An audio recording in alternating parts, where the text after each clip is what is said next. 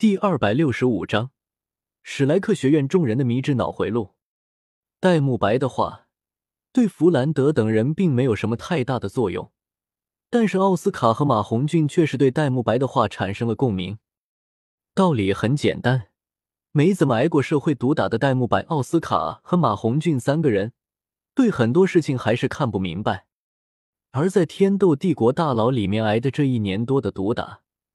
只会让三个人在心里积压着一股接一股的怨气。当这些怨气一次性爆发出来的时候，根本就不是所谓的理智能控制得了的。至于没有受到戴沐白的话语影响的弗兰德等人，情况就比较有意思了。弗兰德、赵无极、绍兴、卢奇兵和李玉松这几个人，完全就是社会的毒打挨的比较多，再加上年纪也不小了。所以，即便心中的积压的怨气爆发了出来，但是曾经挨打的经验会变成一座警钟，在这几个人的脑海里长鸣。而玉小刚则又是一个例外。有一说一，别看玉小刚这货又废又怂，但是架不住人家命好啊。虽然年轻的时候也受了几次刺激，但真心不算是什么事。等到玉小刚开始流浪江湖的时候。前面有比比东在暗中护着他，后面有弗兰德和柳二龙在明面上护着他。可以说，玉小刚看上去有着足够的社会经验，实际上这家伙就是个屁。呃，也不能完全这么说，至少在有人暗中护着的时候，玉小刚的那些人生经验还是可以借鉴一下的。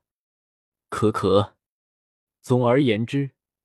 莫名其妙的有一种天命在我的玉小刚，对戴沐白的话还是很心动的。毕竟，唐三可是玉小刚一生的希望啊！废物翻身要膨胀，玉小刚可就指着唐三名震大陆的时候，自己也能跟着风光一把呢。至于几年前，白雨薇和宁荣荣两个人闲着蛋疼，将玉小刚的武魂罗三炮给进化完整了。然后又顺手将玉小刚的实力给拔高起来的行为，完全就是做了无用功。因为白雨薇和宁荣荣两个人最初的目的，是想看一下突然获得了强大力量的玉小刚膨胀起来之后会是一个什么德行。结果，玉小刚这个怂货，别说膨胀了，连他妈的魂环都不敢去获取。这种情况，让白雨薇和宁荣荣两个想要看戏的人。是相当的无语。幸好，对于玉小刚的改造，只是白雨薇和宁荣荣两个人闲着无聊，为了看热闹的随手为之。不然的话，以玉小刚这种毫无工具人自觉的废物，白雨薇绝对早就送玉小刚这个废物去轮回了。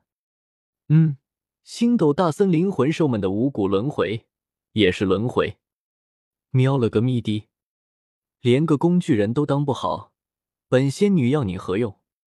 不过话说回来，玉小刚的这种抱紧一条大腿、死活不松手的态度，还是很让人佩服的。毕竟，不是所有人都能做到这么不要脸的行为。自己的魂力等级上来了，武魂也进化完整了，还死抱着唐三的大腿不松手，等着跟在唐三屁股后面好好的风光一把，怂成这样。真不是一般人能做到的，因此发现自己现在又能继续抱唐三大腿了之后，玉小刚的心思顿时就活络了起来。福老大，玉小刚的眼神闪烁了几下，转头看向了弗兰德：“我们应该去帮助小三。虽然不知道小三的身上到底发生过什么，但是小三救了我们一命，是不争的事实。而且。”这次小三在救出了我们之后，肯定会受到天斗帝国更强烈的追杀。这样一来，我们就更应该和小三一起行动，帮助小三躲避天斗帝国的追捕。几句话下来，玉小刚就把抱唐三大腿的这件事情给说成了帮助唐三躲避天斗帝国的追杀。而弗兰德等人在听了玉小刚的话之后，居然非常认真的思考了起来。思考自己等人要不要帮助唐三躲避天斗帝国的追杀？咦，这种神奇的脑回路，这种忘恩负义的速度，也就只有史莱克学院的众人有了。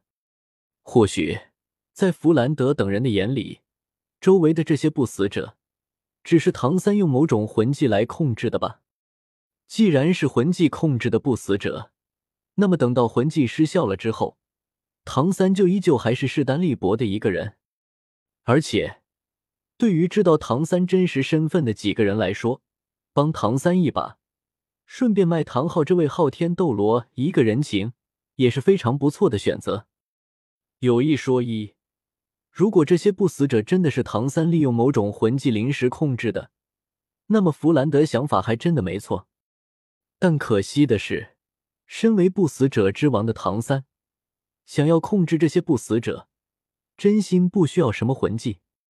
史莱克学院众人所聚集的位置，在听了玉小刚的话之后。